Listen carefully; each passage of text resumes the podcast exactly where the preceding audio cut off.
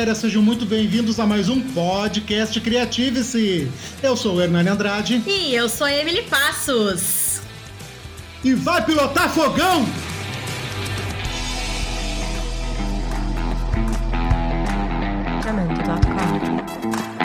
Acelera, acelera bem, acelera. Acelera, Jesus, acelera. Acelera, Nossa Senhora, acelera. Nossa Senhora Aparecida, vai. Muito bem, galera! Então hoje tá dominado, tá tudo dominado. Hoje o papo é mulheres no volante. Trouxemos duas pessoas que, além de ter um bom humor muito acentuado, ainda vão contribuir conosco porque tem muita experiência e muitas histórias para contar sobre o volante. Vou pedir agora para elas se apresentarem, para deixarem aí o contato do Instagram, do Facebook, para que as pessoas possam encontrá-las. Tudo bem, pessoal? Meu nome é Cláudia. Uh, Cláudia Ribnich, na verdade, para quem conhece, eu sou professora na, na, no Senac. Eu trabalho há muitos anos com cursos na área de trânsito, então formadora de profissionais que vão trabalhar em autoescola. Vamos lá! Tá, meu nome é Bruna, sou design gráfica e tenho 29 anos. É isso aí! Vocês já viram que pessoal aí é, é, é de peso.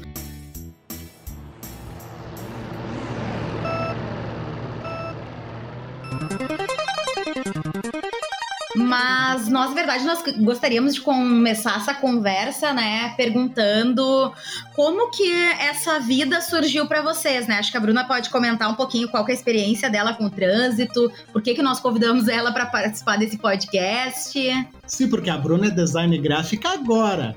Quando eu conheci ela, era tipo motoqueiro fantasma, toda de couro, capacete. ah, é verdade, né? É verdade, né? A gente se conheceu, foi, foi bem bacana. Estudávamos juntos, né? Uh, cara, eu, a minha, quando eu comecei a pensar em moto, eu acho que eu tinha uns 7, 8 anos. Então essa paixão já vem desde a infância, assim. O pai falava muito de moto, né? Os meus irmãos, então, todos tiveram motos e eu tenho quatro irmãos. Então, o fascínio, a paixão já é desde criança. Então, com o tempo, com o tempo eu fui pensando em adquirir a minha moto. Eu queria pilotar a minha moto, eu queria ter a minha moto, eu queria ter minha independência. Então foi daí que começou a paixão toda. Eu acho que com, com a, minha, a idade que eu adquiri a moto, eu acho que foi com mais ou menos 20 anos. Foi a minha primeira motinha, uma Titanzinha 125. Uh, e logo em seguida, depois de uns anos, óbvio, né? Eu consegui a 250, que agora é a Phaser atual que eu tenho, né? É uma Phaser da Yamaha e a minha paixão. Mas a moto, tu. A primeira que tu comprou era só para passear ou tu já queria trabalhar? Eu já trabalhava, doidada já, loucura. Eu já trabalhava para tudo quanto é canto. Eu era promotora de venda na época, então era muito bom para trabalhar como roteiro, né, na rua. Perfeito. E tu chegou a trabalhar com entregas com motoboy, no caso motogirl, existe essa nomenclatura ou é algo realmente mais masculino? A nomenclatura existe mesmo, né? Não cheguei a trabalhar como motogirl, mas em, as amigas sempre quando precisavam, ah, leva uma coisa pra, pra fulana, leva uma coisa pra ciclana, ou entre nós mesmos, uh, promotores na época, a gente fazia sempre o, o motogirl, né? Como eu, eu tava sempre pilotando, sobrava para mim, óbvio. era, eu, para mim era um prazer, sempre foi um prazer andar de moto, pilotar, então, antes uma moto do que um fogão, já dizia meu pai. Força na peruca, que eu, inclusive a minha primeira, a primeira carteira que eu tirei foi o meu pai que pagou. E tu, tu tem a CNH de, de, de moto e carro? Tenho as duas, exatamente, de moto e carro. A primeira que eu tirei foi a de moto, óbvio, né? Eu, eu aprendi a pilotar já na praia, já acho que eu devia ter uns, uns 12 anos quando eu comecei a pilotar a moto. Aí eu só fui tirar a carteira com 18 e o pai me deu de presente, né? De, de na época de aniversário. E, e, desde, desde então, guria, não tem, assim, não tem nada que tire a minha cabeça. Eu sei pilotar e não sei dirigir, só pra te ter uma noção. pra tu ver, né? Olha como é que é o mundo. A Bruna tem carteira de carro e moto e eu não tenho carteira de nada. E aí eu vou fazer a pergunta agora para E agora eu vou fazer a pergunta para Cláudia. Cláudia, pessoas que nem eu, Tem solução? 40 anos, só para contextualizar aí a galera. 40 anos de carona. Nossa, agora eu vou dar trabalho para os alunos na forma, meus alunos no caso, né, quando eles forem te formar, né? Depois tu me avise qual CFC que tu vai. Ai, coitado. Eu tava ouvindo a Bruna falar e, e, essa coisa da moto é muito legal, né? Porque na verdade a minha primeira moto foi uma DT 180, Bruna, da Yamaha branca, tá? Mas assim, claro que poucos anos atrás, isso, óbvio, né? Óbvio! que bacana. E é, e é a mesma coisa, assim, que eu vim de uma família de motociclistas, enfim, meu irmão fazia trilha, meu pai era motociclista, enfim, e isso é muito legal. Só realmente quando eu vim morar em Porto Alegre, isso foi lá em 98, Aí eu uh, larguei a moto, né? Porque eu comecei com a ADT, depois eu fui por uma. Ai, aquela 700 da Suzuki, odiei aquilo, porque o jeito de pilotar não é o meu estilo, né? Depois fui, fui por uma Saara 350, que era maravilhosa, né? Enfim, depois aí vendi, enfim, e vim Porto Alegre, porque eu acho que aqui é um pouco mais perigoso de andar, mas isso eu sei que é mais para depois. Bom, quanto ao Hernani, né? Quanto ao Hernani, né? Ai, ai, ai. Ô, mas olha só, mas eu me lembrei de uma coisa agora. Vocês falando, eu, eu, sabia que eu me lembrei, eu já tive uma mobilete 150, viu, seus faladores? Ah, viu? Não, não era 150, não. Eu acho que era 50. Meu era, Deus! Era cinquentinha, uma cinquentinha da Caloi. Meu Deus, mas isso não conta. Tem nem vergonha. Eu ia pro colégio de, de mobilete. Que capacidade do Hernan de dizer uma coisa dessa. Teve um projeto de motos, não teve uma moto. Naquela época, né, gente? Tempos primórdios. Bah, mas tu era o cara, então tu ia pro colégio com aquela motinha. Tu era o cara, então. Pagava de Harley Davidson. Exatamente! Ai, que legal.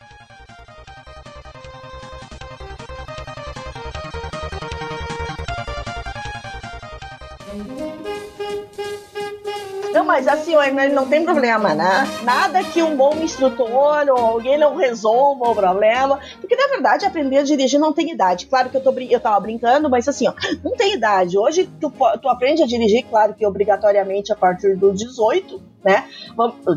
Por lei, né? E, mas na verdade não tem idade máxima, quando na verdade a pessoa se sentir à vontade e quando se sentir no interesse de que agora, enfim, eu quero fazer a minha habilitação, né? Então não tem, desde que claro, não tem restrição médica nem psicológica, tu tem futuro sim, não te preocupa, tá?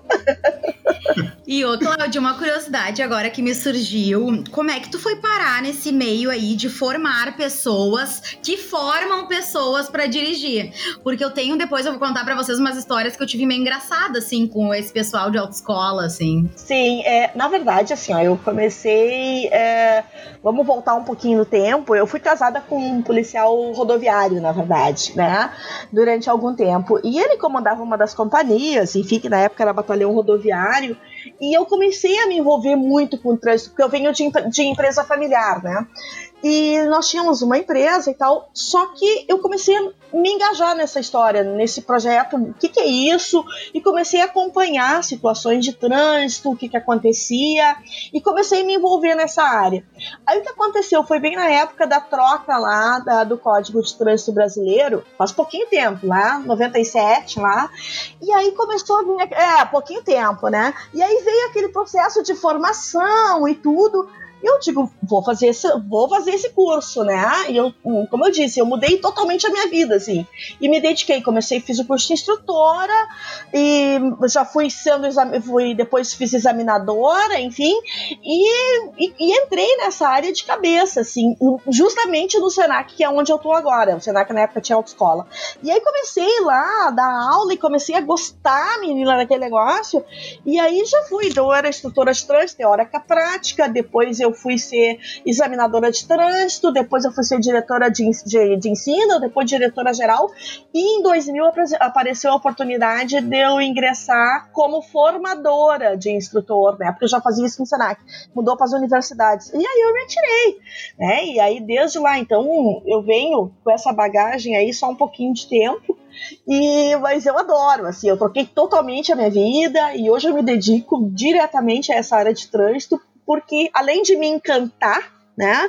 Eu decidi que era isso que eu queria fazer e, e, e, trabalhar com a educação, trabalhar com a formação. Hoje eu não estou mais dentro de autoescola, assim, atuando como diretora, mas eu continuo na formação do profissional que vai trabalhar lá. Né? Então essa parte de educação para o trânsito, ela realmente me fascina. Então é uma história é, é rápida, mas é, enfim, é bastante legal, né? Sabe que eu, eu, te pergunto isso porque quando eu comecei a fazer, né, a autoescola, enfim, eu não tinha nenhuma experiência assim com carro, porque a minha família, a minha, minha mãe teve um Fuca na infância que pegou fogo, foi uma função e depois daquilo ela ficou meio com trauma de dirigir. Então a gente não tinha. Então eu fui a primeira pessoa assim da família que foi assim para tirar, né, autoescola. De até um primo mais velho foi comigo, aquela coisa toda. E aí eu passei por algumas experiências assim inusitadas.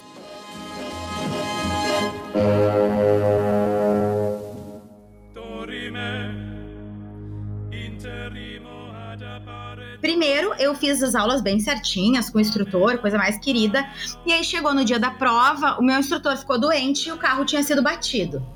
Aí foi uma tristeza, porque eu só tinha treinado naquele carro e a pessoa que, né, que, que tava comigo não me passava segurança, não tava. Daí eu decidi, não, a partir de agora eu vou dirigir todos esses carros da autoescola, eu vou pegar um instrutor por dia, porque assim não vai ter erro. No dia que eu, que eu for fazer a prova, vai estar tá lá. Aí um dia eu peguei um instrutor e aí ele falou assim: vamos fazer o seguinte, minha filha, vamos andar aí com o carro para onde tu iria. Daí eu disse: ah, bom, eu estudo no Uniriter, quem sabe a gente vai para lá. Daí a gente estava indo e de repente ele viu um cachorro morto no meio do caminho. E ele falou: Nós vamos ter que parar para fazer uma oração.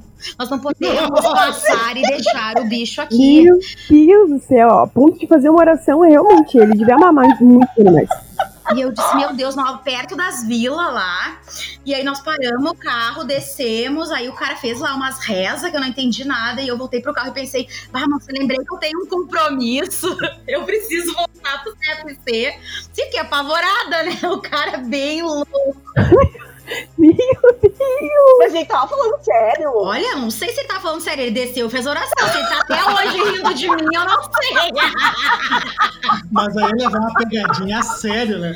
É, eu não sei, olha. Não, e aí um outro, uma outra vez, daí eu peguei um outro instrutor e ele tinha traído a esposa.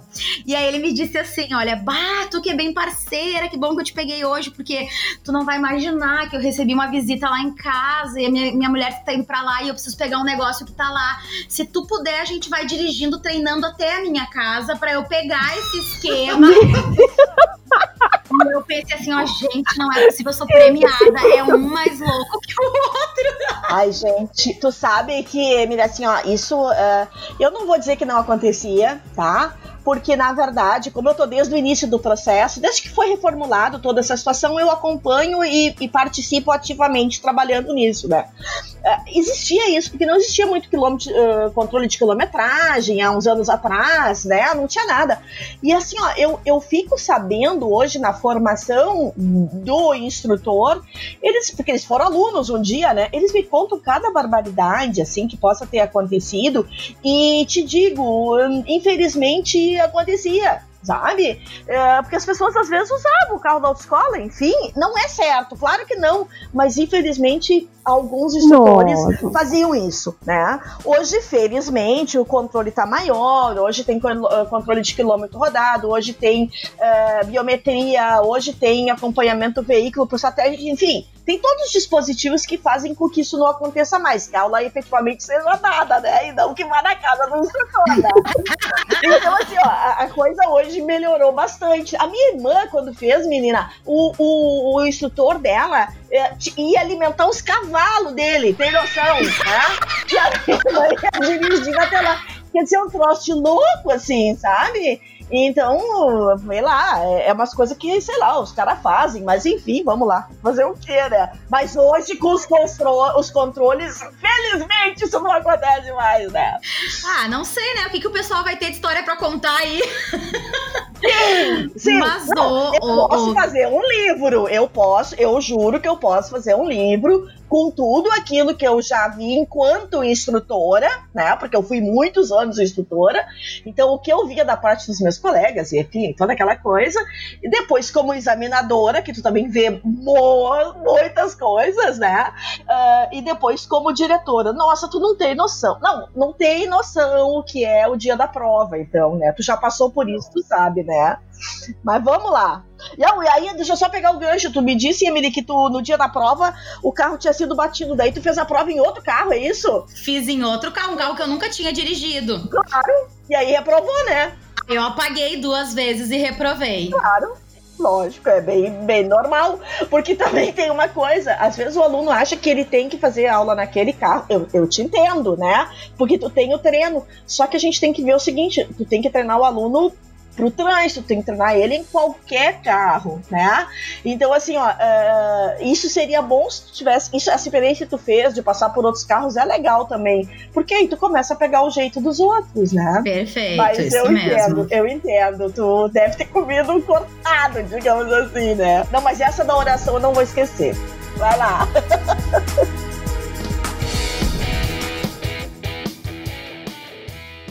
Mas deixa eu perguntar aqui pra Bruna. Ô, Bruna, moto, né? Moto, ela tem toda essa, essa ideia de liberdade, de do voar baixo, sabe? Eu, eu sempre olho pra moto e penso que eu gosto muito de moto. Não sei dirigir, mas gosto muito. Um dia eu vou aprender. Pilotar. Pilotar? É pilotar ou é dirigir? Pilotar, moto, pilotar, pilotar. Dirigir é pra carro. Moto é pilotar. Mas, mas a minha pergunta é: Tu lembra da sensação do primeiro dia que tu pilotou?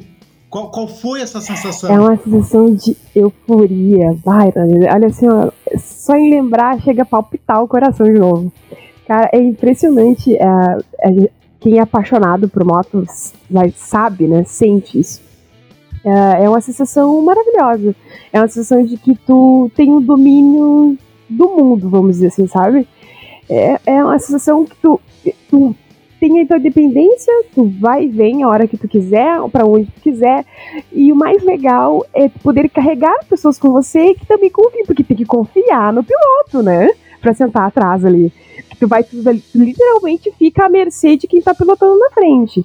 Então, a, a, a sensação, ela é de liberdade, de empoderamento, de. Cara, de viagem, a vontade de sentar na bunda na moto e sair pilotando estrada fora. E tu já viajou de moto?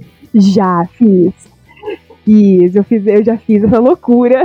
Inclusive, a a primeira, a primeira viagem que eu fiz foi um, foi um horror. Porque eu inventei de largar sozinha pra praia foi pra Torres, inclusive. Olha só, a primeira viagem louca, doida. E, e eu. Podendo ir em pé, foi pra Torres. Fui, fui pra Torres. Tá ali na Zona Isso. Sul. É pra te ver, né? Olha, eu vou te contar, é impressionante, assim. Aí eu disse, quer saber? Eu vou. Uma amiga minha tinha me ligado perguntando o que eu tava fazendo. Acho que era um. Era véspera de carnaval, era fevereiro.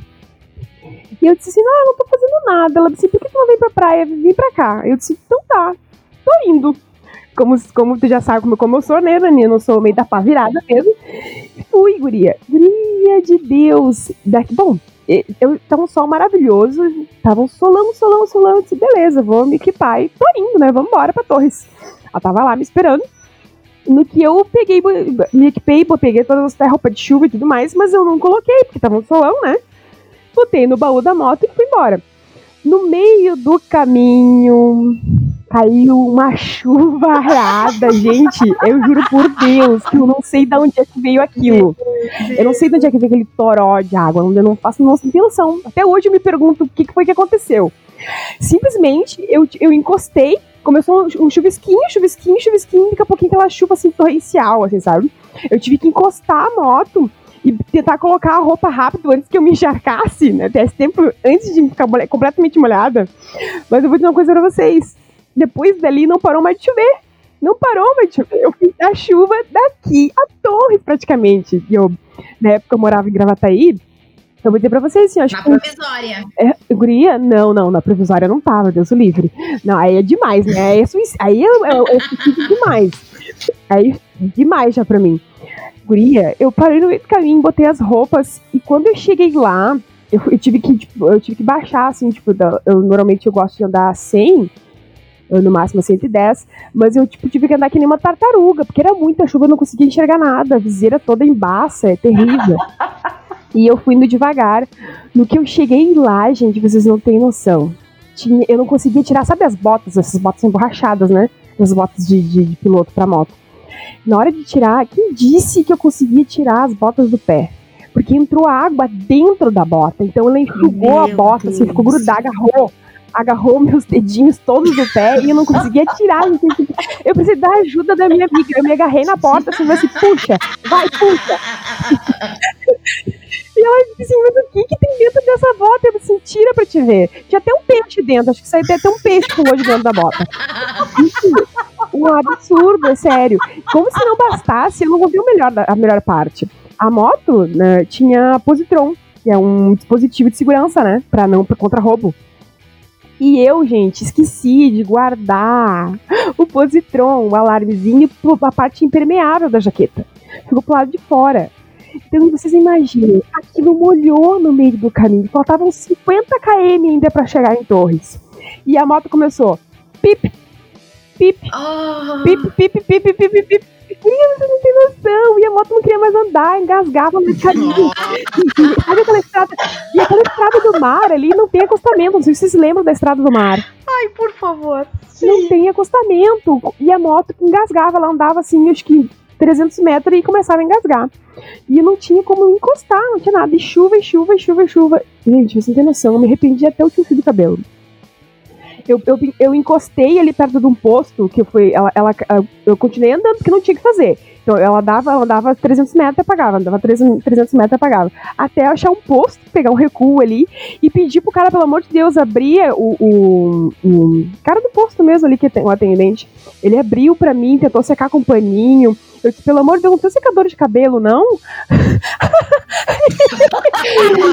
Eu sempre trago aqui um secador de Pelo cabelo. amor de Deus! E eu- não, olha, é, claro que tentamos de tudo, gente. Aquilo não secava de jeito nenhum, não secou. Eu vou dizer pra vocês, aquilo foi a minha melhor e mai- pior endiada da minha vida, assim, sabe? Foi, o- foi o começo das minhas loucuradas. Mas o seguinte, final de semana, fez sol?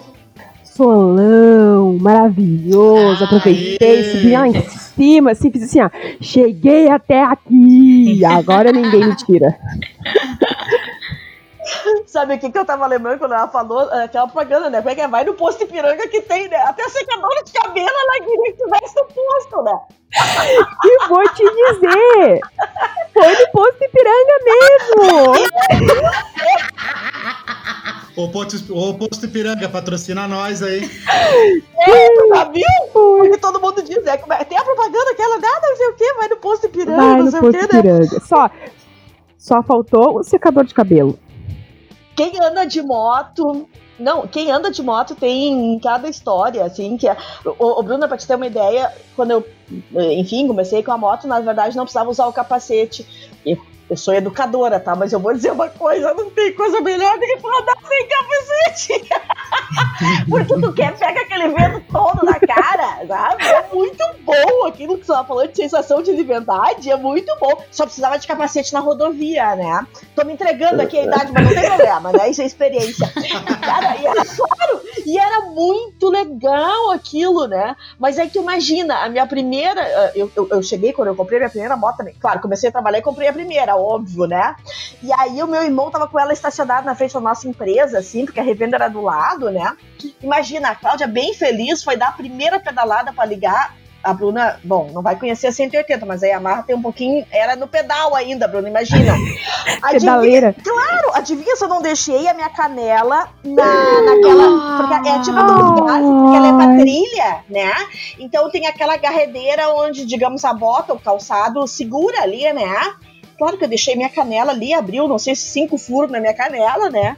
E lá Ah. fui assim, dela fazer com a canela sangrando e me fui andando de moto, né? Nem doeu. Can- Cansei de ficar com as canelas roxas também, cansei. Até que veio a tal da, da eletrônica, maravilha, tu aperta o botãozinho e liga o troço, né? Mas olha, é cada uma, mas é um barato relembrar esses momentos, né? Então eu É posto demais. piranga, pede pra patrocinar aí. Faltou um secador de cabelo. É, vou dizer assim, ó. Não encontrei secador de cabelo no posto piranga. Viu? Reclama, reclama. Ah, aproveite.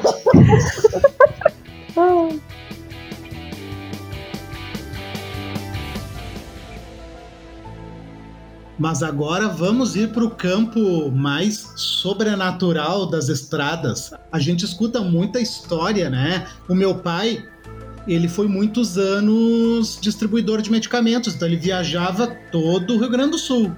E ele conta umas histórias cabulosas, assim. Eu, eu acho, pai, desculpa, mas eu acho que são todas mentiras. Mas segue o baile. Mas não tem indo pra praia um mito de uma mulher de noiva que morreu no. Então, o pai contava da história da mulher noiva, do cara que pedia carona e pedia para largar no cemitério, e várias histórias.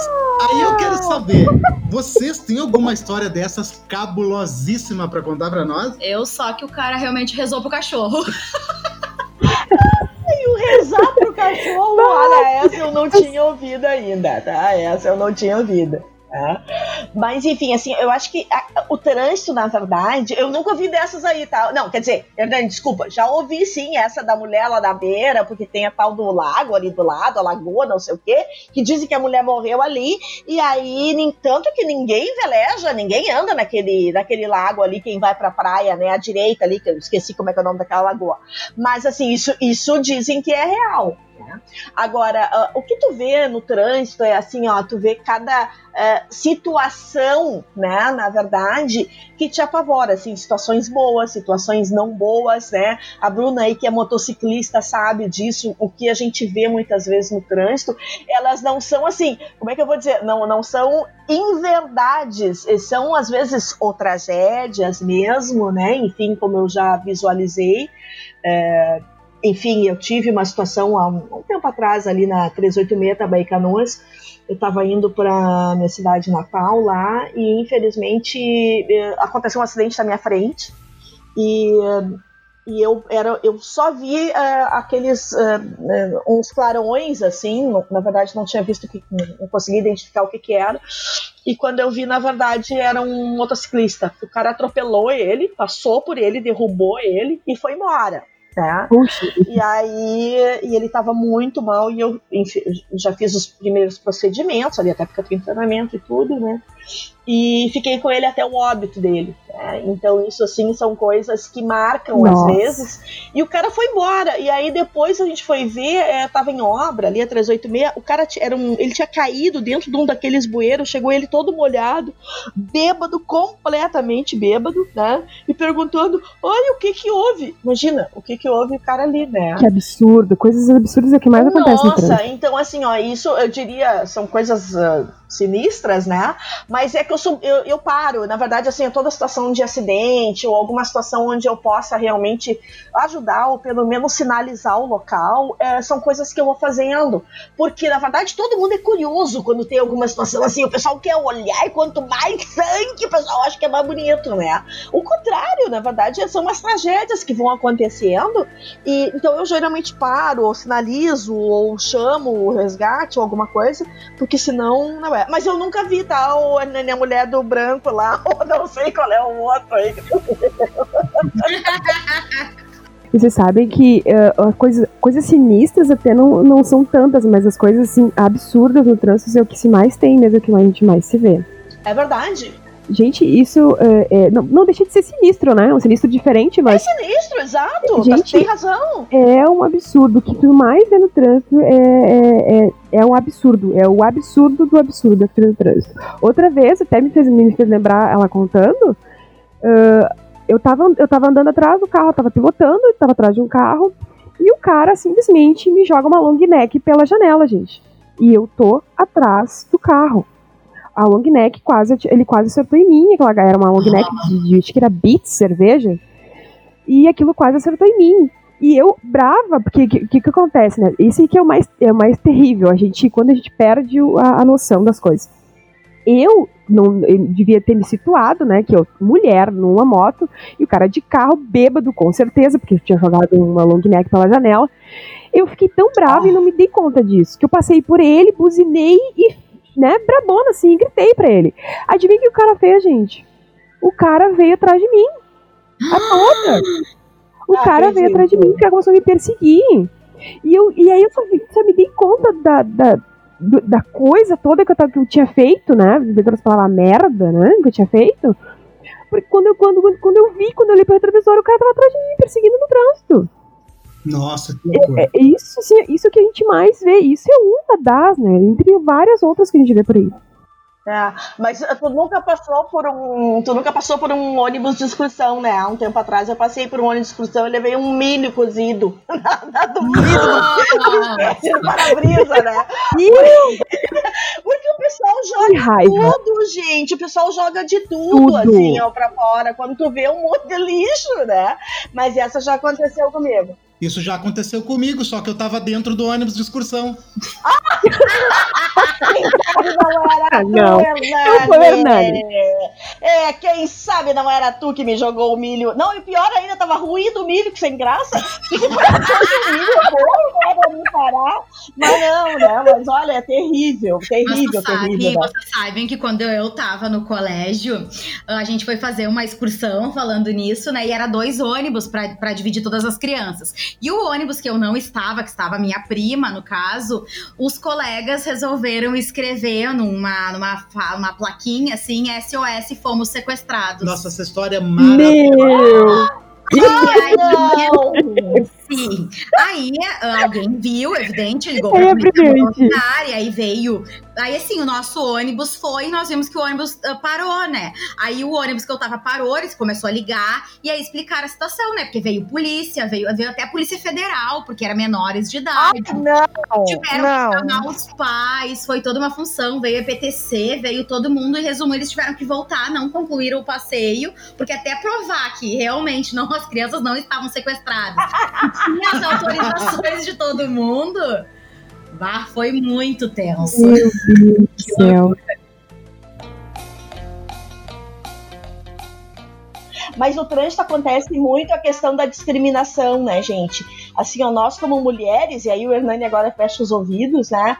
A gente vê muito isso. Infelizmente ainda tem essa coisa da discriminação, assim, é, do, né, de, da gente ser mulher na direção, né? E, enfim, tem uma situação rápida. É, há um tempo atrás eu, eu comprei um carro, enfim, e ele estava emplacado aqui por Porto Alegre, meu irmão tinha loja.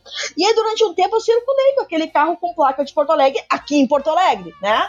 Ok, nunca tive problema. Menino, quando eu transferi aquela placa para Montenegro, vocês não têm noção. O carro era mesmo, a motorista era a mesma, mas a placa era do interior, né? Vocês não tinham noção. Me buzinavam para tudo. Eu já não podia mais entrar no meu prédio, eu não podia mais nada. Era um monte de buzina, assim, porque eu acho que eles pensavam assim: essa, essa louca tá dirigindo aqui. Quer dizer, a pessoa era a mesma, o carro era o mesmo, mas o que mudou foi a placa, tá entendendo? E aí eu passei a ser uma pessoa do interior né? E aí o pessoal. É, tem essa cultura, né? Que o motorista do interior não sabe dirigir. Claro que tem! E aí assim eu me buzinava, sabe quando tu quer, sei lá, trocar de faixa, ou fazer qualquer coisa legal, digamos assim, né? Não, era um monte de buzina em volta de mim. Mas aquilo assim, ó, eu dava gargalhada, porque eu digo, meu Deus, agora eu me tornei algo. Eu, eu desaprendi pelo jeito perante o trânsito, né? Porque tem isso, tu entende? Ah, não, outra rapidinha, né? quando eu era eu, instrutora em autoescola, né? Uh, veio um senhor fazer reciclagem reciclagem. Reciclagem é quando o pessoal chega no número de pontos da sua habilitação, enfim, né? E ele entrou na sala, e naquela época eu era teórica, eu tava dando aula. Imagina, o homem voltou, olhou para mim, eu com a turma já lotada, eu acho que uns 30 alunos na sala de aula. O homem abriu a porta, queria fazer reciclagem, já brabo, furioso, olhou e disse assim: O quê? Mulher vai me ensinar a dirigir? Nem pensar. Ah, virou as costas. Que nojo. É nojo. Ele virou as costas e foi lá falar com a direção. E ele não queria entrar na sala. Bom, aí eu né, dei um tempo pra turma ali, todo mundo caiu, caiu na risada, lógico, né? Daqui a pouco voltou ele e o meu diretor de ensino na época, né? E aí ele olhou para todo mundo e disse assim: tá, eu vou ficar. Eu disse, meu Deus, esse homem atazanou as aulas inteiras. Eu dava aula e ele olhava pros alunos e dizia assim, ó, não, não é bem assim. Meu Deus. Não tinha como enxotar ele, não? Não, não é bem assim. No trânsito vocês vão ver que não é. Mas bem assim, menina. Eu passei o maior trabalho. E ele dizia, ah, mulheres, não sei o quê. Esse homem, aluno, ele é aluno, né? A aula, vocês tinham que ver, tá? Até que terminou o tempo da reciclagem dele e ele saiu, né? Aí, na saída, ele me devolveu todo o material pedagógico e didático que a gente distribuía na época. E ele disse assim: obrigado, mas eu não vou usar nada disso. ele, aí ele tava furioso porque ele, num domingo ele tinha batido, nunca vou esquecer, numa tombadeira da prefeitura. Só isso ele tinha feito. E ele tava tirando na época, tá? Mas ele disse, ai, esse meio-dia tinha bebido uma cervejinha. Ele falando na sala de aula. Mas não era motivo para ele estar livre, vocês estão entendendo, né? E ainda mais mulher. Claro mulher que sim. Aula, claro. Não, olha, tem cada uma que eu posso contar pra vocês dessa do mulher molhante. Mas vamos lá, vamos lá. Mas esse preconceito, assim, que vocês, vocês todas, né? Eu, eu sou aqui o, o intruso nesse podcast, mas o preconceito que vocês sentem, ele é de todas as idades, de todos os tipos, e tem preconceito de mulher também, porque eu já vi uma mulher abrir o vidro e xingar outra mulher dizendo só podia ser mulher.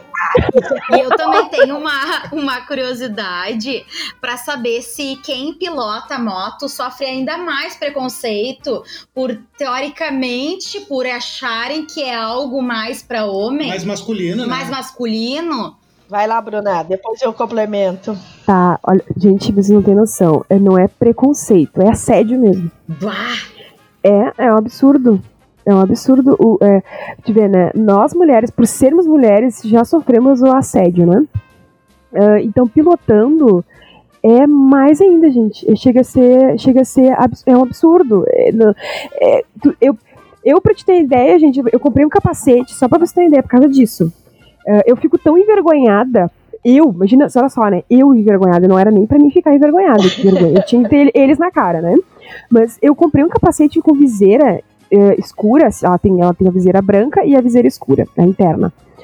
Porque é, é o jeito que eu tenho, assim, de me proteger, assim, da, da vergonha, vamos dizer assim, sabe? Eu, eu desço, assim, para ficar escuro a, a frente da, da viseira, para que as pessoas, assim, não, não me vejam, não vejam, não vejam a minha cara. Pelo menos não vejam a minha cara. Porque a sensação que eu tenho até é uma inibição mesmo de, de, de subir em cima da moto e pilotar a moto, só pra vocês terem uma ideia. Porque o assédio, ele é muito maior. Ah, imagina os caras. os homens vê a mulher motoqueira, poderosa, de couro, é um fetiche, né? É. E, cara, só pode, sabe? Só, só pode, não tem outra explicação. Porque, na verdade, pro motorista, eu acho, de carro, a mulher de moto, ela não é uma concorrente como seria uma outra mulher de carro. Ele olha como é é, é uma mulher mais, como é que nós vamos dizer? Ousada, atrevida. Então, era, isso, era aí que eu queria chegar. A motoqueira é. tende a ser, né? Uma, uma mulher mais desimpedida. Exatamente, exatamente, tá? Houve uma situação quando eu tinha a, a Sara 350, eu liguei para fazer revisão do carro, né? E, e aí, ah, enfim, liguei para marcar, né? enfim, aí ele disse assim: Ah, sim, tu é a da Saara, né? Menino, era sabia qual era a moto que eu tinha. E eu, eu, eu, liguei pra fazer revisão de carro, vocês estão entendendo, né? Do carro, tá? Do carro, certo? do Sim. carro, do carro. E o cara da revenda de carro né? Porque, claro, não era muito comum mulher dirigindo, né? Ele disse, ah, tu é da Saara. Quer dizer, só pra vocês terem uma ideia, né? Só pra vocês terem uma ideia, né? É, Tu sabe que, é, agora concordando com a Cláudia, é, tu sabe que uh, não era até pouco tempo atrás, assim, logo quando eu comecei a pilotar, que isso já faz uns quatro anos, quatro, cinco anos, comecei a pilotar, uh, não tinha tanta mulher no trânsito, como tem nos, como tem nos últimos dois anos pra cá. Uh, aumentou bastante o fluxo de mulher no trânsito. Só que as, as mulheres do, no, no, trânsito, a maioria das motos, elas são motos de baixa cilindrada, né? Elas são, é, é uma bizinha, né? É, é, são, elas são menores, é, que as famosas bis que normalmente as mulheres andam. E, e, é incrível. Eu acho que exatamente, quando eu a, a, não sei, na verdade eu nunca perguntei, até é uma coisa de se perguntar para outra mulher que tenha uma bis, por exemplo. Mas eu tenho a impressão que mulheres com moto grande, elas realmente uh, são mais constrangidas, sabe? É, tem, o assédio parece ser maior. É, pode ser. Eu não sei se é impressão minha. Não, é que na verdade não tá no dia a dia, mas tem, né? Tem, às vezes tem. É bem isso, a questão da ousadia, né? A questão, é, é rapidinho, deixa eu só. Agora lembrei, assim, de uma. Uh, enfim, quando eu fiz a minha habilitação, Bruna, Nani e, e Emily, na verdade é, era diferente, assim, as categorias era por cilindrada de moto, tá? Então tinha a 1, a 2 e a 3, tá? Eu quando eu fui fazer, eu queria três, porque a minha família uh, já tinha motos de 250 cilindradas para cima, né? 250, 400, aquelas motos, enfim, que na época, né, eram possantes. Eu cheguei para fazer, na época não era esse processo de agora, né? O cara me olhou e disse assim: "Não, mulher não vai, não, tu é mulher, mulher não pode fazer carteira de moto". Eu vi isso! Tá? Assim, ó, vocês não têm noção. Eu passei o maior trabalho. Claro! E aí o que acontece? Eu faço aniversário em abril. Bom, é óbvio que eu aterrisei na, na delegacia de polícia naquela época, né? Pra fazer carteira de moto no outro dia, né? Menina, eu consegui fazer minha habilitação em novembro, só pra vocês terem uma ideia porque eles não permitiam. E aí, quando permitiram, eu só podia fazer A1, que era aquela moto até 125 cilindradas, sabe? Ah. Mas não tinha isso na minha família, era tudo uma, de, de, de, cilindrada alta, né? Então, como é que eu ia fazer de uma cilindrada baixa que depois eu não ia poder usar as motos da família, né? E aí, eu, aí o que acontecia? Eles diziam que eu rodava nas provas o tempo inteiro eu rodava. Eu não, eles nem enxergavam a minha prova, nem sabiam, né? Nem olhavam na época. E não, rodou, rodou. Aí eu acho que eles cansaram de mim, assim. Eu acho que eles, sei lá, encheram da minha cara. Aí em novembro eu consegui a minha habilitação. Então, assim, ó, tem isso. Isso não é de agora. Isso é assim, tá? Mas pra te ver que hoje o Bruno tá passando menos trabalho ainda, né? Do que alguns anos atrás. Porque quando eu era, eu era do interior, imagina. Não, mulher não pode fazer de moto. Muito pior, né? Devia, devia ser muito pior. Assim, já é ruim hoje. Sim, não, mas é, e, e assim, aí não muda, tá? Não muda, uh, porque, vou dar um exemplo na sala de aula, quando chega mulheres uh, uh, motociclistas, né, pra fazer a aula, o curso de instrutor e tal, os próprios homens já olham, os guris já olham, guri, né, já olham assim, tipo com uma cara, ah, essa aí, não sei o que, sabe, como se tivesse mais, dar um empoderamento. o olhinho já brilha, né? É, já brilha, exato. Os caras tudo já ficam ali mais ressaltados. E aí já começa os papos. Ah, eu escolhi moto tem, não sei o que, como se, sabe, já pode ficar moto, entendeu? Mas é assim, é um troço muito doido. Mas puxando o que a Cláudia disse agora, tu sabe que entre nós motociclistas, entre, no caso, homens e mulheres motociclistas, tem mais concorrência, assim, porque já aconteceu casos, muitas vezes, de parar a sinaleira e o cara do lado olhar de cima a baixo a minha moto e querer bater um pega. Claro, assim como do carro é a mesma coisa. Ah. O homem é como se o homem se sentisse mais, como é que eu vou dizer, hum, afrontado. Ameaçado ameaçado. Isso, é, acho que essa é a palavra é. correta. Isso, isso tem pro lado dos carros também, e, e é, infelizmente, alguns consideram os outros, seja ele homem ou mulher, de acordo com as suas posses, né? Então, assim, ó, a moto, quanto mais maior cilindrada, o carro, quanto maior potência, ou coisa desse tipo, né? É, a gente sofre isso direto, né? Eu, eu tô com uma caminhonete agora, o pessoal diz assim, oh, tipo, caminhonete caminhonete é pra homem, então, ai, tu tem família grande. Não, só um pouquinho, eu quero ter uma caminhonete. Já olhou para alguém e pensou, o que passa na cabeça dela? Mas agora tu entrou num, num assunto que eu adoro falar. Tenho certeza que vocês vão concordar comigo. O tamanho do carro e a altura do som é inversamente proporcional ao tamanho do pinto do cara. Quanto mais barulhento o carro, menor é o pinto. Não sei essa informação, porque esses que fazem isso, que botam esse carro na altura, pode ter certeza que eu nem olho, né? Quem dirá saber o tamanho, né? Daí não dá. De certo é pra compensar alguma coisa que falta, né, gente? Vocês sabem que uma coisa que a gente passa muito, né, enquanto casal, e o Hernani não dirige, né? Então é eu que assumo essa parte. Estragou o carro, ou a gente para pra pedir uma informação em algum lugar, as pessoas prontamente, mesmo eu estando com a chave, eu estando no volante, eles vão até o Hernani e falam com ele. Às vezes até os frentistas fazem isso quando, quando, quando nós estamos juntos. Claro! Gente! Isso acontece contigo também. Sim. O que eles não imaginam é que o Hernani é zero à esquerda. Eles começam a falar de peça e de não sei o que, do que aconteceu no carro.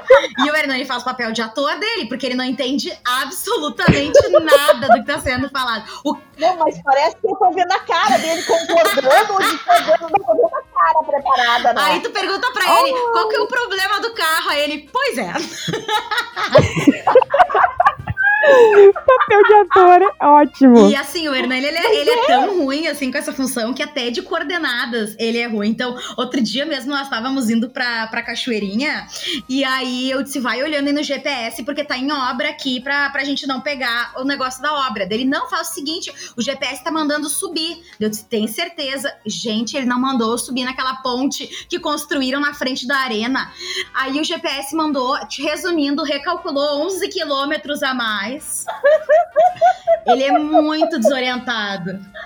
Sim, porque tu foi até a 386, voltou, fez todo o perguntar.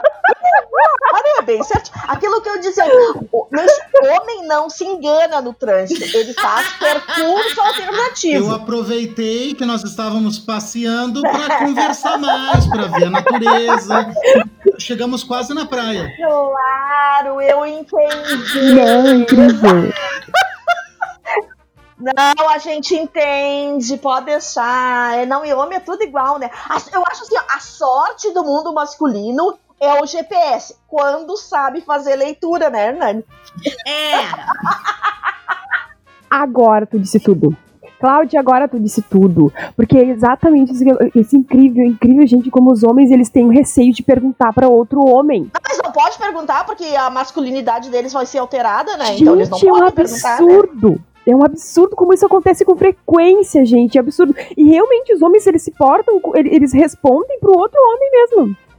É incrível. É contigo o assunto, tá falando com eles, diretamente com eles, e eles viram pro, pro teu. Sim, às vezes, às vezes a gente para o carro, daí eu baixo o vidro, ele pergunta. Eu falei, ah, eu queria chegar em tal lugar. Daí ele faz a volta, vai até o carona e explica pro Hernani.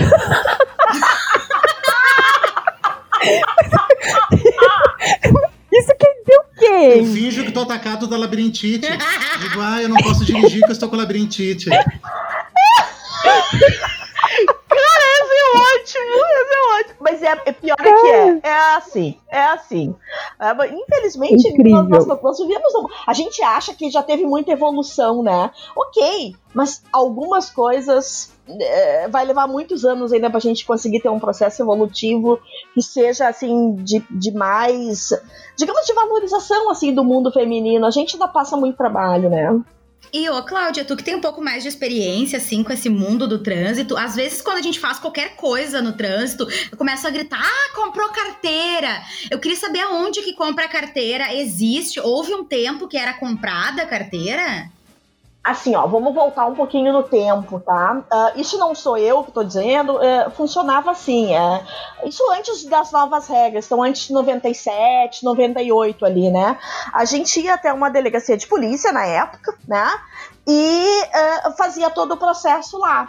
Mas assim, ó, uh, dependendo, eu volto a dizer, isso não, não é eu, né? Não é a, a Cláudia falando, não, é, é- funcionava assim na época, tá? Tinha pessoas que às vezes recebiam de presente de aniversário, carteira de habilitação, né? Meu Deus do céu. Sabe? Tinha pessoas, eu tenho amigas minhas que na época iam para uma outra cidadezinha do interior lá. É, vinham de manhã e voltavam de tarde habilitadas. Pergunta se elas sabiam dirigir. Não, elas não sabiam dirigir, mas era que é, antes, né? É, saber dirigir não era muito necessário para te ter carteira de habilitação, sabe? É, uma coisa, é um troço meio louco, assim, né?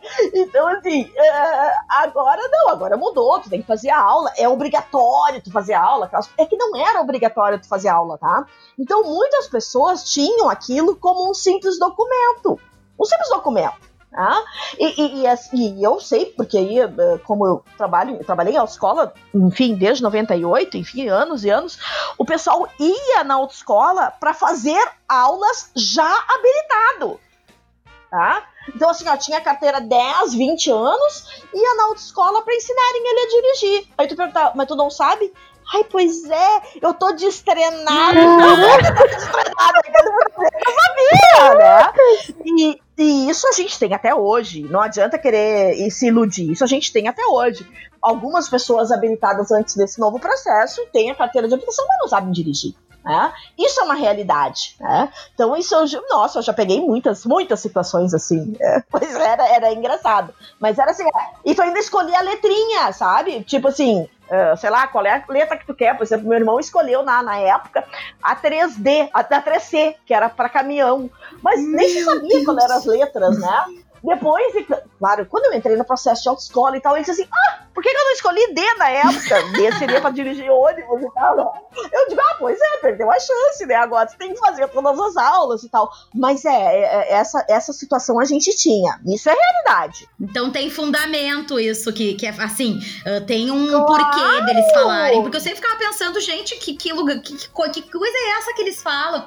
Porque se fala muito também da questão da mulher não reconhecer a direita e esquerda, enfim, que é uma dificuldade uh, que às vezes realmente tem. Isso eu já vivi. Mas, é, mas, isso, mas isso é verídico, tá? Isso é. Não adianta querer brigar com o mundo feminino. A gente foi feito. Um, esse chip do direito e esquerda não veio junto, tá? Não adianta.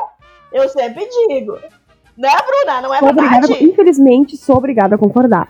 Ah, eu era instrutora, imagina uma instrutora de trânsito que confunde direito e esquerda. Gente, né? eu faço a mesma coisa. Claro, imagina, né? Mas eu era, eu tinha que criar dispositivos, assim, para conseguir lembrar disso. O meu irmão, quando me dizia algum lugar, ele dizia: Tu tem certeza? Se eu tinha que dizer para ele, olha é lá, direita, esquerda. Até hoje eu me atrapalho e eu não tenho vergonha de dizer. Não é que a gente não saiba. E não é que a gente não saiba, a gente sabe. Não. Só que a gente se atrapalha. Qual das direitas? Qual das esquerdas? Mas é muito doido. Mas a gente tem. Então não adianta a mulher querer brigar com isso. Ela realmente tem deficiência. Tá? É, tem deficiência. Mas enfim, a gente tem que saber lidar com isso, né? Gente, vocês fizeram até me lembrar da minha carteira, quando fui tirar minha carteira pra carro. Isso, é exatamente isso, Cláudia, aconteceu comigo. Essa história de esquerda e direita aconteceu no dia da prova que eu fiz e que fui tirar pra carro, gente. Exatamente sim. Ele falou pra mim dobrar pra esquerda e eu entendi direita na minha cabeça e entrei pra direita. Gente, eu dei pisca, eu me ajeitei na pista e fui entrar pra direita e ele disse assim pra mim, era um, era um homem, né? Ele olhou pra mim e fez assim, tu não me ouviu? E eu disse, desculpa, eu, eu, o senhor pediu pra me dobrar aqui? Ele, não, eu falei esquerda. Aliás, eu falei direita, eu que entrei pra esquerda. Uhum. Aí ele disse assim, eu disse, ah, mas é que eu já tô alinhada toda à esquerda, né? Já dei pisca pra esquerda, o senhor que vai querer que eu faça, né? Entre aqui. Ele, sim, eu te mandei pra te entrar, entrar aqui. Eu disse, então tá, então eu, gente, foi um absurdo aquela vez. Eu disse, então tá bom, então eu vou fazer o errado, mas é porque o senhor tá me pedindo. E peguei, entrei, ele fez dar mais uma volta, e, e voltar a estacionar. Vocês ah. sabem que quando o meu primo, esse que tava fazendo autoescola comigo, foi fazer a prova, ele já sabia dirigir. Aí ele foi fazer a prova e o cara lá pelas tantas manda tu estacionar, né? E aí ele estacionou, aí o cara pode sair. Daí ele tirou o cinto e saiu do carro e achou que o cara ia deixar ele lá. Só que era pra ele sair e arrancar com o carro. Continuar a prova. Essa foi demais. Vocês não têm noção do que acontece, é bem isso, tá? É bem isso. Tá? E, quando, e quando o aluno, porque tem aquele processo de é, da baliza ali, né? E aí depois ele tira o carro pro, exam, pro examinador entrar dentro, né? E às vezes quando ele diz assim, ah tá, pode tirar o carro. Cara, às vezes o cara sai e sai andando sozinho, ele não para pra pegar o examinador. Vai fazer a prova sozinho. Pra que supervisão? Não, vocês não têm noção. As pessoas, eu, eu uso uma expressão, mas ela não é assim, ó, não é pejorativa, é o que acontece, tá? Todo mundo que vai fazer uma avaliação, e nós somos adultos para entender isso, a gente fica num estado de tensão absurdo, assim, né? A gente tá se pronto pra sair correndo. Exato, porque outras pessoas estão verificando se a gente sabe aquilo que a gente aprendeu. E isso é muito ruim, né? Isso é normal. Só que assim, ó, tem alunos que é, eu brinco que eles colam as placas. Não é pejorativo isso, entendeu? É assim, ó, é uma coisa normal. Ele fa, ele não consegue mais. Eu tive uma, eu já era diretora e aí assim, ó, tinha uma aluna nossa lá que ela simplesmente ela pisava no, no, no freio achando que era o acelerador, tá? E ela tirou a cabeça para fora e disse assim: ó, esse carro não tá funcionando, tá? E nós vendo lá atrás aquela luz de freio que gritava no nosso olho, aquele troço ali, porque ela apertava naquilo e para ela aquilo era um, um acelerador, sabe? Sabe, Cláudia? Que eu acho que é nessa parte que pego a gente, pego as mulheres no geral, uh, como ruins no trânsito. Na verdade, não, porque a gente somos emotivas. A gente é sim mais nervosa. É. Mas isso não quer dizer que a gente não tá prestando atenção no que a gente tá fazendo. Exatamente. Aliás, essa questão de mulher, ou quem dirige mais, assim, ó, vamos. Uh, na verdade, não é uma questão de homem ou mulher. Existem bons motoristas homens e péssimos motoristas homens, né? E existem excelentes mulheres motoristas e péssimas mulheres motoristas. Então, assim, ó, o ato de dirigir em si, ele exige cuidados, ele exige dedicação, ele exige comprometimento, né? Então, assim, ó, só que tem pessoas que não, que não gostam que, vou dizer assim, não nasceram para isso. A gente sabe, porque eu chamo que o ato de dirigir para mim ele é um dom, sabe? E, e, assim, ó, tu veio com ele ou tu tem que trabalhar para desenvolver aquilo tá? Porque às vezes tem pessoas que são displicentes, tem gente que vai me dizer, ah, eu nunca causei acidente no trânsito. Tudo bem, mas tu tem certeza. Não, eu nunca, nunca me acidentei no trânsito. Aí eu vou dizer, tá, tu tem certeza que tu nunca causou também? Porque às vezes a pessoa anda lá colada na sua direção a 40 km por hora e também fica atrapalhando o trânsito todo. Então é, é, complexo. O ato de dirigir ele é complexo, né? Então assim, ó, não é por uma questão de sexo, saber dirigir mais ou não é realmente quem se dedica a ter aquele cuidado, como tu diz, a gente é mãe emotiva, tem todo um processo ali da gestação, que mulher tem, a, a, gente tem um cuidado muito maior, porque a mulher parece que já foi ensinada e criada e tá na genética de cuidar dos outros, né? E, e que muitas vezes o mundo masculino não tem. Então, assim, ó, já vamos quebrar isso. Existem excelentes mulheres pilotas e motoristas, né? Como também existe as ruins, né? Vamos se a gente fala baixo, né? Mas também tem muito homem bom e muito homem ruim, né? eu gostaria de falar sobre um assunto que é delicado, mas eu acho que é uma história válida, principalmente para todo mundo que está ouvindo. Que se tu te sentir à vontade, Bruna, eh, eu sei que sou teu amigo, que sofreu um acidente muito feio. Eu acho que se tu se sentir a vontade de contar para as pessoas, para elas entenderem a seriedade que é estar atrás de um volante. É verdade, gente. Eu, eu contei, mas eu te contei essa história, né? Já faz bastante tempo, né? Acho que logo se conheceu, acho. Mas foi. E foi terrível, gente, terrível. O meu, o meu acidente, eu já tive alguns acidentes de moto, mas não, nunca foi tão grave, assim, foi por, por, por bobagem, assim. Mas este foi em 2013 e foi. Eu quase perdi a minha vida. Eu tava de moto, eu não tava nem pilotando a moto essa noite. Eu tava na carona. Foi um acidente com colisão de duas motos. A, a, a moto que eu, que eu estava, né? Com a outra moto. Foi na Cachoeirinha ali, na, na, na, altura mais ou menos ali no antigo Enigma. Vocês já ouviram falar? Tinha uma danceteria ali na época, chamava Enigma. Uh, e o acidente foi exatamente ali. E foi por volta de umas 11 horas da noite eu lembro que eu tinha. tava voltando do salão de motos, de exposição de motos na Fiergs, não sei, não sei se vocês conhecem, sempre tem, tinha anualmente, agora por último não, não teve até. Mas todo ano tem o, o, salão de motos na Fiergs. E eu lembro que eu tava voltando da, da, da, daquela exposição, parei, jantei ainda, eu e meu, meu namorado na época, uh, e tava seguindo pra casa. Eu lembro que era uma sexta-feira, tava bem tranquilo, uh, e tava voltando pra casa tranquila quando simplesmente um, um, um, uma outra moto que estava na nossa frente, ela resolveu parar no meio da faixa, assim, no meio da, da, da avenida Flores da Cunha. E a gente foi ultrapassar eles, porque a gente, a gente chegou até a pensar que fosse um, um assalto ou coisa parecida, sabe? Então a gente botou do lado, deu pisca para ultrapassar eles, uh, e eles. E puxou. A moto simplesmente assim, puxou para cima da gente e bateu na lateral na direita da moto. Então eu choquei, assim, chocou. É, o meu corpo uh, acabou batendo direto na, na, na, nessa moto, né? Que não prestou socorro, gente. Não. Eu fiquei a ver navios. O rapaz que estava comigo na época, ele ficou em estado de choque. Uh, por sorte, uh, ele não deixou a moto cair, né? Ele conseguiu estabilizar a moto, mas foi o choque, assim, foi aquela batida. Ele conseguiu segurar a moto por um milagre de destino, de, de Deus, só pode. E quando ele parou com a moto, eu já tava aos berros já. Eu não conseguia uh, fazer mais nada além de gritar, berrar muito, por causa que eu tinha quebrado o fêmur, tinha quebrado, se partido no meio, e eu tinha esfacelado todo o joelho, né? Eu tive uma, uma fratura exposta no joelho, né? E eu não sentia minha perna, gente. Eu tinha certeza que eu tinha perdido a minha perna, porque eu não sentia minha perna. Eu só sentia dor. Uma dor absurda, assim, que me fazia, assim, meio que apagar, sabe? Uh, desmaios, assim. E eu lembro que encheu de gente ao redor. Uh, a ambulância chegou, acho que demorou uns 10 ou 15 minutos para chegar a ambulância. Eu passei por duas cirurgias. O rapaz nunca. O rapaz fugiu do, do, do local. Uh, provavelmente não deve ter acontecido nada com a, com a, moto dele, porque se ele conseguiu ligar a moto sem andando, não deve ter acontecido nada com a moto dele. E foi terrível, gente. Vou dizer pra vocês, uh, essa noite, quem me prestou socorro, eu nunca vou esquecer. Foi, foi hilário essa noite, assim, nunca mais vou esquecer. Chega a me dar palpitação quando eu lembro. Uh, tinha uma, uma, uma menina de programa, eu acho que era até um. Acho que era um travesti, que tava na esquina, fazendo, trabalhando e simplesmente ela largou tudo, correu e me abraçou. Porque o rapaz que estava comigo, ele entrou em estado de choque. Ele não conseguia reagir. Ele só encostou a moto e não conseguia nem sair de cima da moto. E eu, aos gritos, aos berros, aos berros.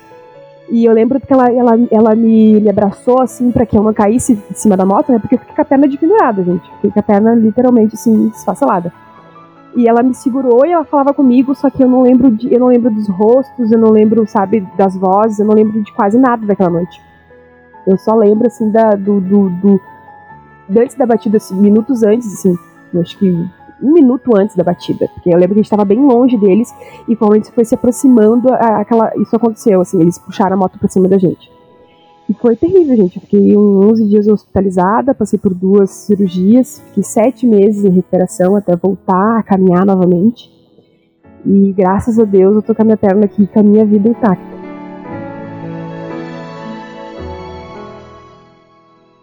E tu falando essa tua história, me lembrei que aqui em Porto Alegre, né, nós temos a Fundação Vida Urgente, né, do Tiago Gonzaga também, que uh, a família acabou perdendo ele lá em 95, né, e fundou esse espaço para os outros pais, né, que não sabem lidar com essa interrupção tão bruta da vida, né.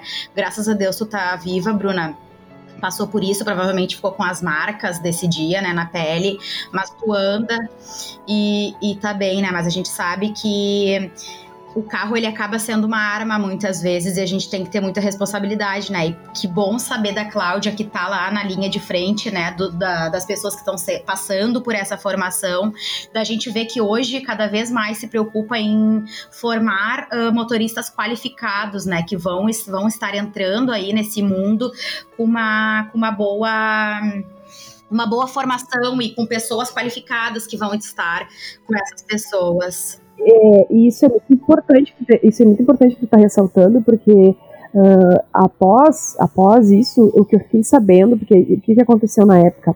Tentamos buscar a, a pessoa que tinha causado o acidente, né? E até onde, de onde a gente ficou sabendo, uh, a índole da pessoa não era das melhores, era, parecia que era um menino de 18 anos que nem carteira tinha, e a moto nem dele, nem dele era. Então, é para ver a importância de, de que do papel da, da Cláudia nisso tudo. É, tu sabe que assim a, a, gente trabalha, eu tô desde o início nesse processo engajado dessa nova, essa nova modalidade de formação de condutores, né? E, e, a gente vê um amadurecimento, na verdade, do processo, né?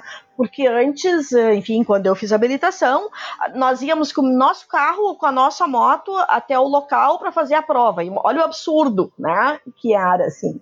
E hoje não, a partir daí está tendo todo um amadurecimento hum, é, na formação do condutor, na formação do instrutor que vai trabalhar com ele, na formação dos diretores do Centro de Formação de Condutores, enfim. é, nós estamos no momento assim, é, o, código de trânsito ainda é novo, ele tem só 22 anos, é, 23 anos, ele é muito novo ainda.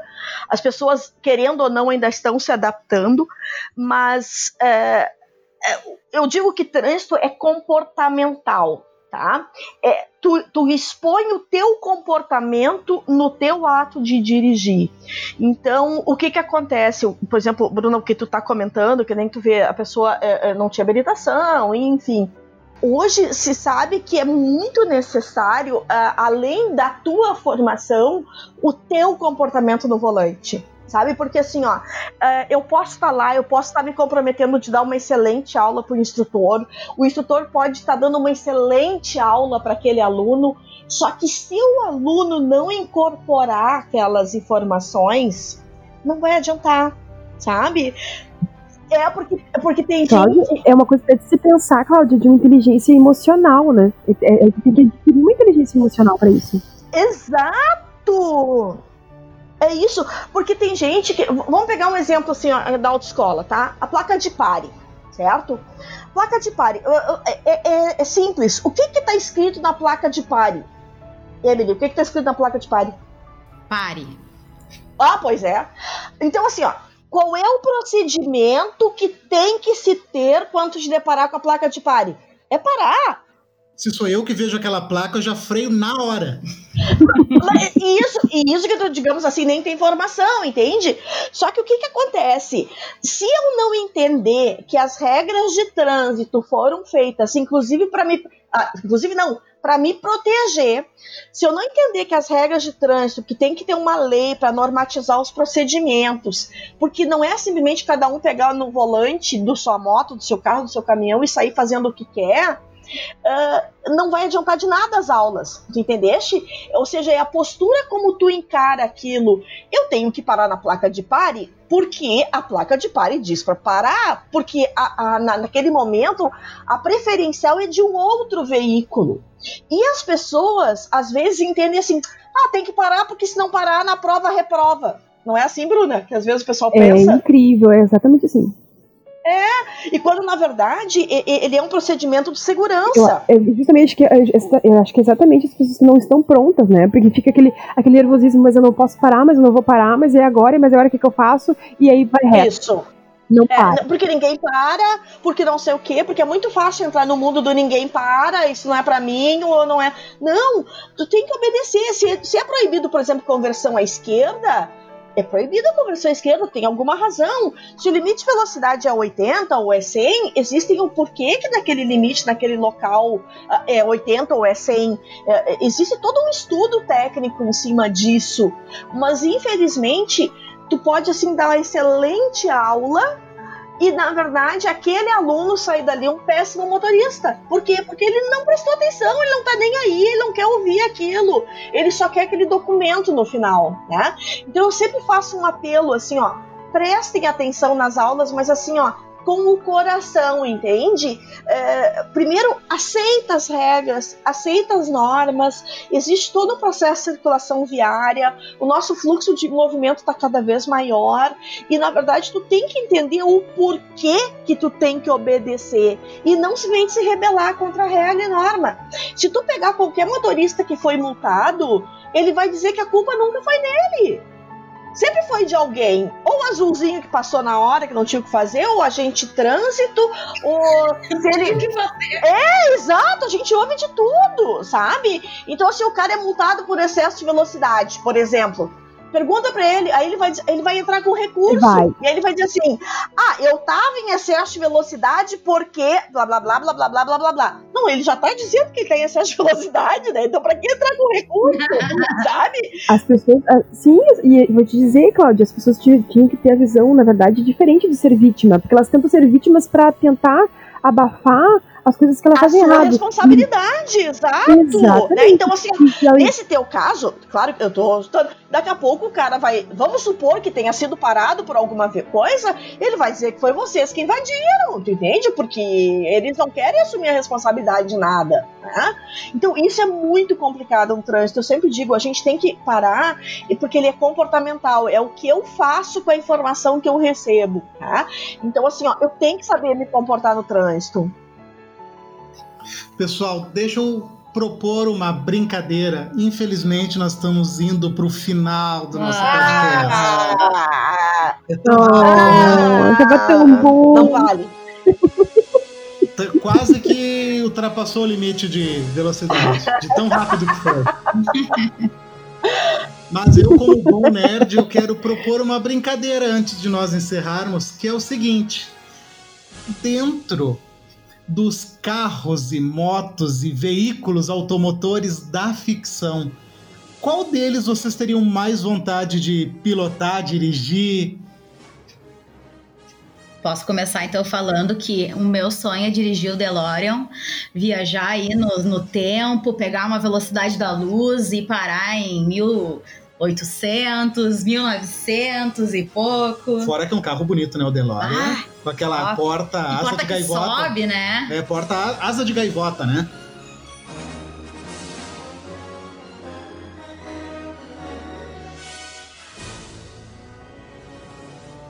Não, gente, eu tenho, na verdade, dois, assim. O do Batman, pra mim, é maravilhoso.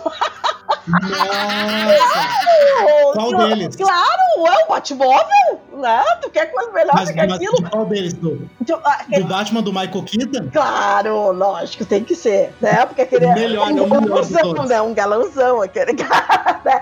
E outra, na verdade, eu queria que no meu veículo tivesse todas as habilidades possíveis dos Velozes e Furiosos.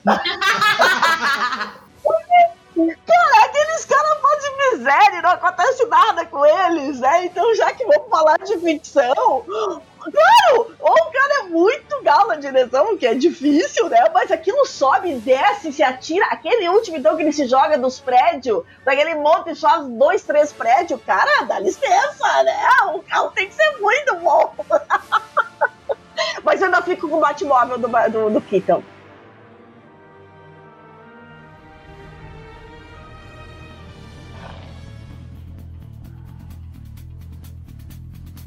Gente, eu tô aqui tentando lembrar o, o, o nome da moto, não vou lembrar, mas com certeza o filme vocês viram, né? O Motoqueiro Fantasma. Olha aí. Gente, aquela moto pra mim é um sonho de consumo.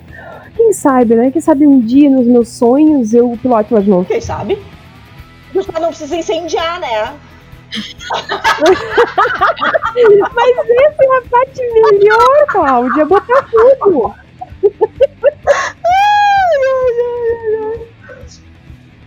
Eu queria muito pilotar o carro do Speed Racer. Porque ele se pilota sozinho, né? Tem o computador lá dentro.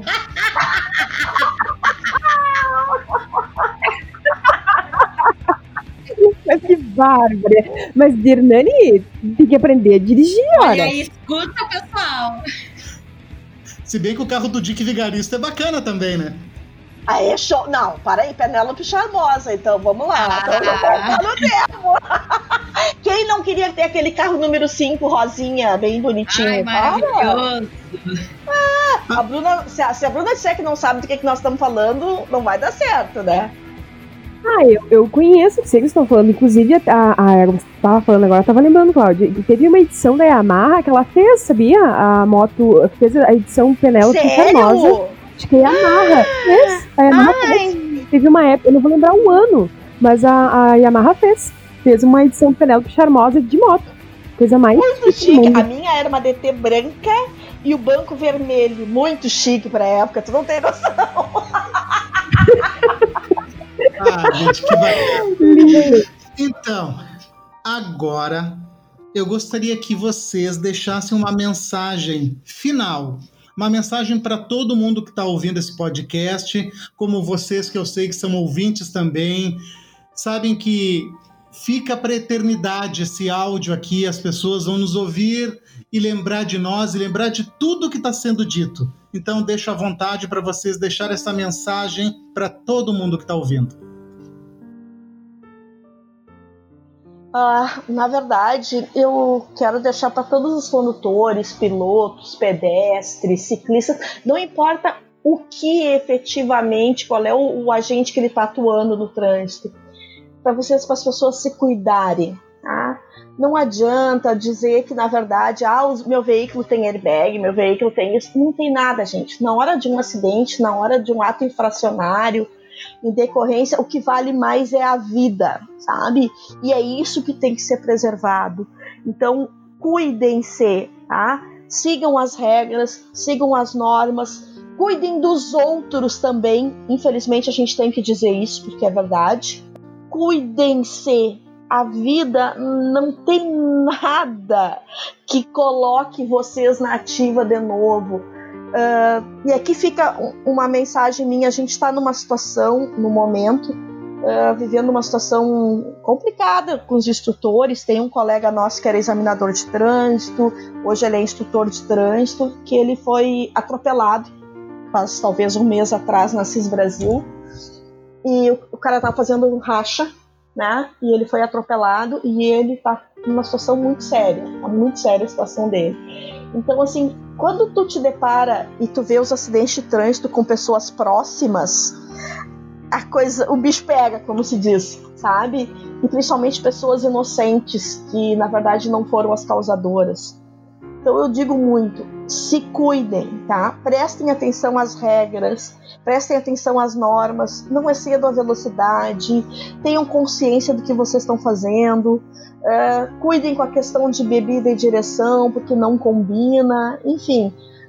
Vamos realmente cuidar e valorizar a vida no trânsito, isso é o mais importante. A gente tem que lembrar de deixar o ego em casa na hora de pegar um carro e uma moto. As pessoas, elas, elas, as primeiras coisas que elas, elas fazem quando sentam a bunda numa moto, quando sentam a bunda num carro, é trazer o ego com elas. E, e isso acaba, não acaba bem, gente. Nunca vai acabar bem. Uh, bom, a minha mensagem é que, primeiramente, né, já que falamos de mulheres, o foco aqui é que as mulheres acreditam mais no sonho delas. Que, cara, se tu quer pilotar uma moto, sai de trás do fogão e vai pilotar uma moto. Não pilota o fogão, sabe? Acredita, acredita mais em si. Vai lá, paga para ver. Tem que fazer 30 vezes a carteira, faz 30 vezes a carteira. Se rodar todas elas, faça de novo, mas não desista, sabe? Se tem uma coisa que eu passei e, e aprendi era não desistir, não desistir. Embora todos os medos que nós todas temos, né? Todas temos medo de errar, medo de não conseguir, mas, gente, mulher, mulher, você mulher, recado para você mulher. Tenha coragem. Vai lá, tenta, faz, não desiste. Eu sou a prova viva disso, uh, as coisas que eu passei. Podia ter desistido de andar de moto, de pilotar moto, e no entanto não deixei isso me abater. Lógico que isso ainda tenho medo, sim, mas eu me cuido para isso, né? Óbvio que se tiver que acontecer, também vai acontecer. Mas o que eu puder fazer dentro do, do, de poder evitar qualquer coisa, eu vou me cuidar, eu vou fazer. Sem falar que a moto, inclusive em pesquisas até, que eu cheguei a fazer na, na época na TCC, como o TCC foi até um dos, dos, dos materiais que eu usei como TCC da faculdade, uh, para a mulher ajuda na autoestima, ajuda no, no, empoderamento, ajuda em muita coisa, gente. Então, é, só tenho a dizer responsabilidade e vai lá. Quer pilotar, sai atrás do fogão e vai pra cima da moto. A velocidade tem limite. A sensação de liberdade, não. Muito, muito obrigada por vocês terem compartilhado conosco as experiências de vocês, tanto as engraçadas quanto as mais tristes. E eu acho que a vida é feita desses momentos. Então, realmente, muito obrigado. E até o próximo! Beijo.